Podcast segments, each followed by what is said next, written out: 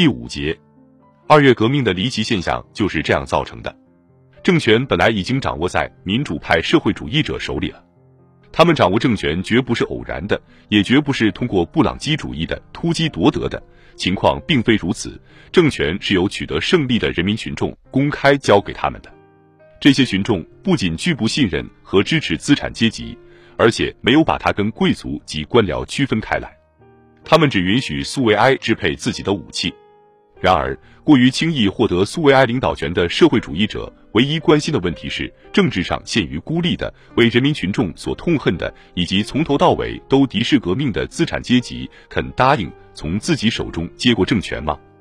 无论如何，也要设法让资产阶级同意掌握政权，因为既然资产阶级不能放弃资产阶级的纲领是很明显的事，那么我们社会主义者就应当放弃我们的纲领。至于君主制度、战争问题、土地问题，我们一概默不作声，只要资产阶级接受政权这份礼物就行。在做出这个举动时，社会主义者仿佛是在跟自己开玩笑。他们提议，除了成为阶级敌人之外，不要给资产阶级另外起名。挑衅性的亵渎行为就这样在祈祷仪式的形式下完成了。进行到底的阶级斗争，就是夺取国家政权的斗争。革命的根本特性就在于它要把阶级斗争进行到底，革命也就是为取得政权而进行的直接斗争。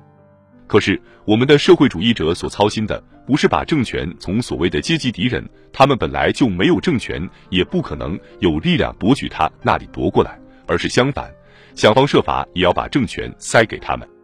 难道这还不是离奇现象吗？由于那时还没有一九一八年德国革命的经验。人类也没有见证到由领导德国社会民主党的新兴中等阶层所完成的规模宏大的、也要顺利的多的同类行动，因此俄国的这种离奇现象也就显得更加异常突出了。妥协派分子怎样解释自己的行动呢？他们找了一个具有学理主义性质的理由：既然这是资产阶级革命，那么社会主义者就不应该为了政权而让自己的名誉受损，让资产阶级自己替自己负责吧。这话听起来像是在坚持毫不妥协的态度，实际上这是小资产阶级在用虚假的不妥协态度来掩饰自己在财富、教育和法定资格面前奴颜婢膝的丑态。小资产阶级承认大资产阶级执政的权利是其不以力量对比为转移的初始权利。这里依据的几乎是像小商人或是教员在车站或剧院恭敬地退在一旁，以便让罗斯柴尔德家的人走过去一样的本能动作。学理主义的理由不过是意识到自身渺小的补偿而已。过了两个月以后，当资产阶级单凭自己的力量无法维持转让给他的政权的状况变得明显时，妥协派分子毫不为难地抛弃了自己的社会主义偏见，加入了联合政府。这不是为了把资产阶级从那里排挤出去，相反是为了挽救他。不是违抗他的意志，相反是遵从他的听起来像是命令一样的决定。资产阶级威胁民主派人士说：“否则就要把政权扔到他们头上。”有利于拒绝政权的第二个理由具有更为实用的外表，而实质上并不更为重要。我们已经熟悉了的苏哈诺夫把民主俄国的分散性提到了头等重要的位置。那时，民主派手中没有掌握任何牢靠的和有影响的组织，无论是政党。工会还是市政机构，这话听起来真是像在开玩笑。这位以苏维埃的名义开展活动的社会主义者，此处一个字也没有提到工人和士兵代表苏维埃。其实，由于有一九零五年的传统，苏维埃像是从地下冒出来的一样出现了，而且很快就变得比其他所有后来企图同他进行竞争的组织，如市政厅、合作社以及一部分工会都强大的多。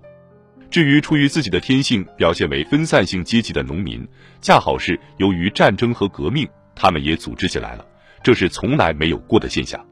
战争让农民汇聚到军队里来了，而革命又给军队赋予了政治性质。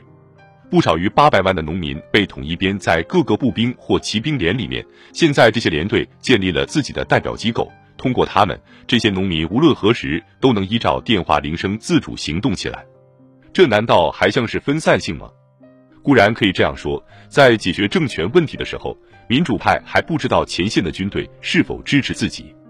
我们也不会提出这样的问题：即人们是不是有哪怕一点点理由来担忧，或希望被战争弄得精疲力竭的前线士兵还愿意支持帝国主义资产阶级。因为指出下面这一点就够了，整个问题在最近两三天，也正是妥协派分子去幕后为资产阶级准备政府的时候，得到了彻底解决。苏哈诺夫承认，革命到三月三日就顺利完成了。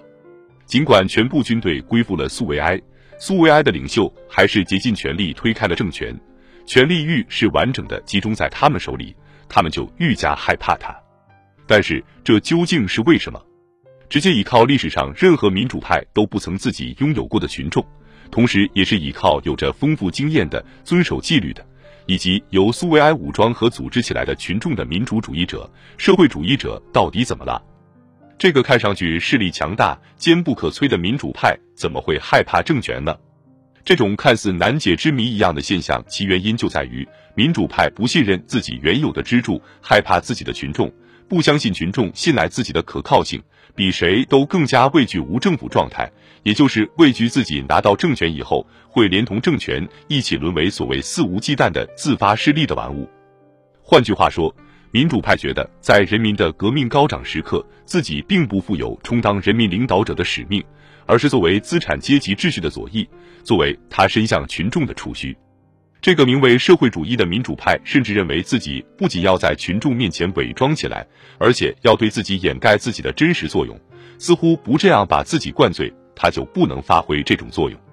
这样才能解释二月革命主要的离奇现象。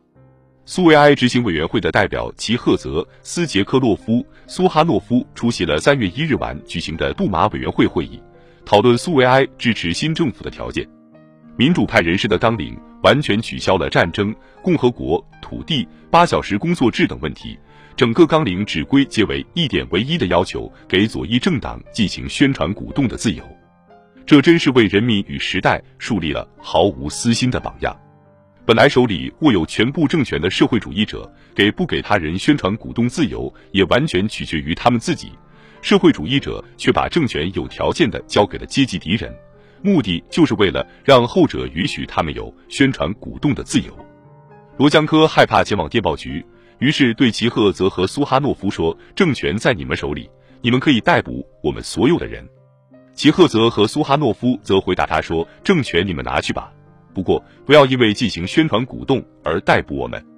当你研究妥协主义者与自由主义者进行的谈判，以及那天塔夫里达宫里面左翼与右翼相互关系的全部插曲时，在正在上演人民的历史大剧的巨大舞台上，好像是出现了一群土里土气的演员，他们利用空闲的剧场一角和中场休息的间隙来演出鄙俗的化妆轻喜剧。